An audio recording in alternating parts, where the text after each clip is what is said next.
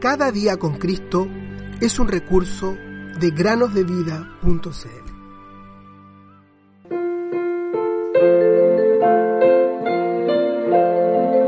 al que nos ama y nos libró de nuestros pecados con su sangre. A Él sea la gloria.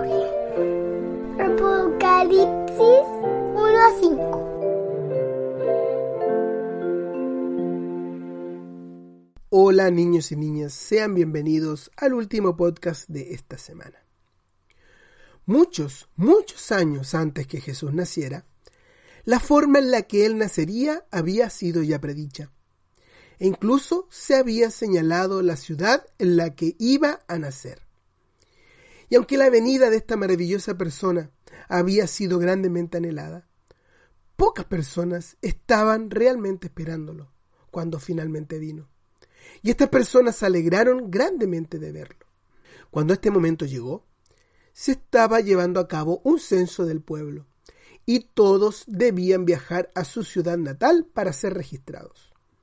Esto hizo que José y María viajaran de Nazaret a Belén, porque José pertenecía a la casa de David y era un descendiente de aquel gran rey. Sin embargo, cuando llegaron a Belén, se dieron cuenta que no había lugar para ellos en la posada. Así que tuvieron que contentarse con alojar en un establo.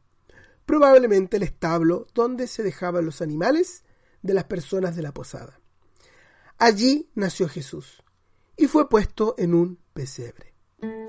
Los grandes hombres de la época ni se enteraron de lo que le acontecía a aquella humilde familia y a su bebé recién nacido.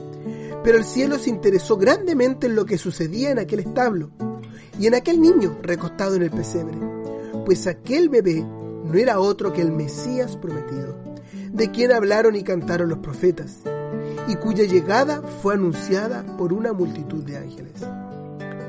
Cosas maravillosas fueron dichas de aquel niño. Su mismo nacimiento había sido motivo de buenas nuevas de gran gozo a todo el pueblo, porque aquel que había venido era el Salvador, justo lo que el pueblo necesitaba, un Salvador, Cristo el Señor.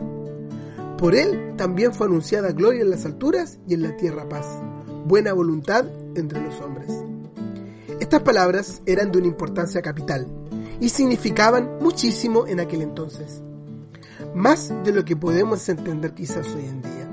Estas no podían ser pronunciadas sobre nadie que hubiese vivido antes, ni acerca de nadie que jamás haya vivido después. Solo podían ser pronunciadas acerca de Jesús. Y muchas, pero muchas otras maravillas fueron dichas de Jesús antes de su nacimiento en Belén, las cuales están registradas en la Biblia. Y muchas otras cosas fueron dichas y escritas de él cuando volvió al cielo. Una de estas cosas maravillosas fue que llegará un día cuando grandes voces en los cielos declararán lo siguiente. El reino del mundo ha venido a ser de nuestro Señor y de su Cristo. Él reinará por los siglos de los siglos. Apocalipsis 11:15. Todos entonces tendrán que dar paso a Jesús. Él, para quien una vez no hubo lugar, decidirá lo que será hecho con toda la tierra. Y Él dispondrá todo según le parezca. Aquel será un día de gran asombro y consternación para quienes se han opuesto a Él.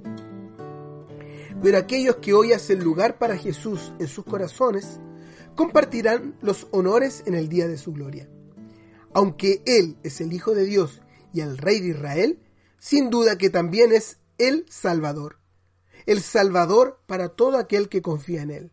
Si bien Él fue rechazado por su pueblo y crucificado, su muerte abrió camino, por gracia divina, el camino para la salvación de todos los que creen en Él, y cuya fe está puesta en aquella preciosa sangre que limpia de todo pecado. Niños y niñas, piensen, todo fue por amor. Amor a ti, amor a este pobre mundo, amor por mí y amor por todos los hombres. El amor condujo a aquel bendito Salvador a ser tomado por manos impías y crucificado. En aquella cruz su alma fue hecha ofrenda por el pecado. Allí derramó su alma hasta la muerte. Allí la sangre de la redención fue vertida. Allí él puso su vida por las ovejas. Allí él murió. el justo por los injustos. Allí fue hecho pecado por nosotros, allí fue desamparado por Dios, y allí completó la obra, la gran obra de la expiación que su amor inefable lo condujo a cumplir.